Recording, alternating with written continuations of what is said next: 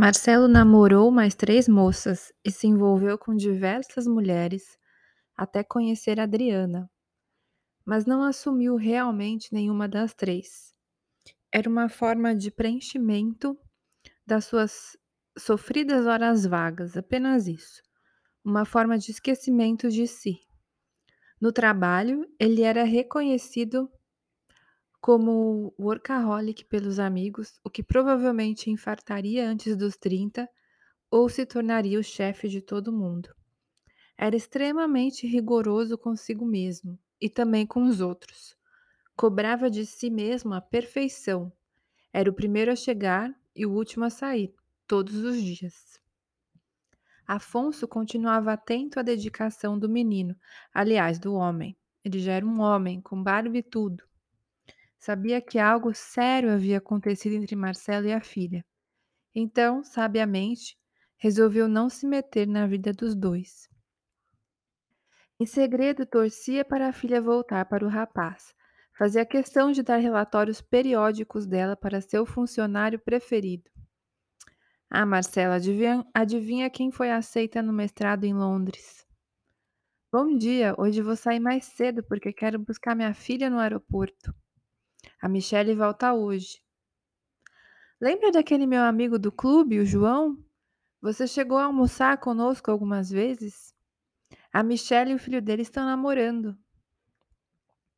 O diretor parecia ignorar o sorriso amarelo de Marcelo, que fingia cordial indiferença às notícias da ex-namorada. Ele pensou algumas vezes em surpreendê-la em alguns dos lugares que frequentava. Não seria difícil encontrá-la. Seria por isso que Afonso castigava sempre que podia com as notícias de Michele? Será que ele queria que Marcelo tentasse reatar o namoro? Será que Michele ainda o amava? pensava o engenheiro. Ou será que era o oposto? Afonso descontava sua mágoa secreta, divertindo-se em constrangê-lo sempre que podia, dizendo na frente de quem estivesse que a filha estava muito melhor sem ele? Marcelo pensava, pensava e pensava sobre isso, constantemente.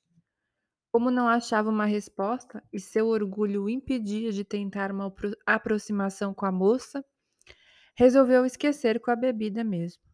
Era como lidava com os sentimentos. Bebia agora não mais para sentir como antes, mas para não sentir, esquecer. Esquecer, esquecer que a vida não é só trabalhar e ganhar dinheiro. Esquecer que sente, esquecer o que passou, esquecer de si esquecer que existe. Com o tempo, ele foi subindo de cargo e assumindo mais responsabilidade dentro da empresa. Era extremamente competitivo. Exigia cada gota de suor e do sangue dos subordinados. Como o trabalho era de longe sua prioridade, exigia que assim também o fosse para os membros de sua equipe. E como ele era tão próximo dos próprios sentimentos quanto geograficamente o Brasil encontra-se próximo à Noruega, faltava-lhe tato para lidar com o lado emocional das pessoas. Cobrava muito, às vezes beirando o assédio moral, mas entregava muito resultado para a empresa. Para os funcionários, era um carrasco desumano, mas para a empresa, era um líder modelo foi até convidado para dar palestras sobre desempenho. Com 28 anos, comprou seu primeiro apartamento no bairro de Moema. Finalmente a liberdade. Sair da casa da mãe significou muito para ele. Podia ter seu próprio espaço agora e fazer o que ele bem entendesse. Contratou uma decoradora, pois queria muita elegância, o que tivesse de mais moderno no mercado o melhor e mais confortável sofá, a melhor televisão, a cortina da melhor qualidade que tivesse. A decoradora conseguiu captar bem a alma do cliente. O apartamento ficou bonito, elegante e fino, com cores sóbrias e madeira escura, duro e rico, mas muito funcional, como o dono. Um apartamento de um homem solteiro, ambicioso e já cheio de manias, com espaço para suas bebidas majestosamente exibidas em seu pequeno bar de vidro, que ficava entre a cozinha e a sala. O engenheiro estava contente. Conseguira realizar a, a primeira etapa da sua melhora de vida. Quem sabe agora, com seu apartamento novo, seria mais fácil passar os finais de semana tranquilo, pensava Marcelo.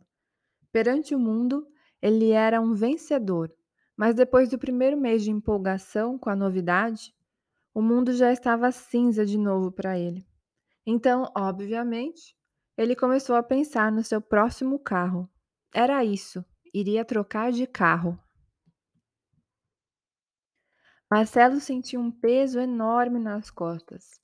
Às vezes, ele mesmo se medicava com relaxante muscular para aliviar a tensão. A vida era muito dura.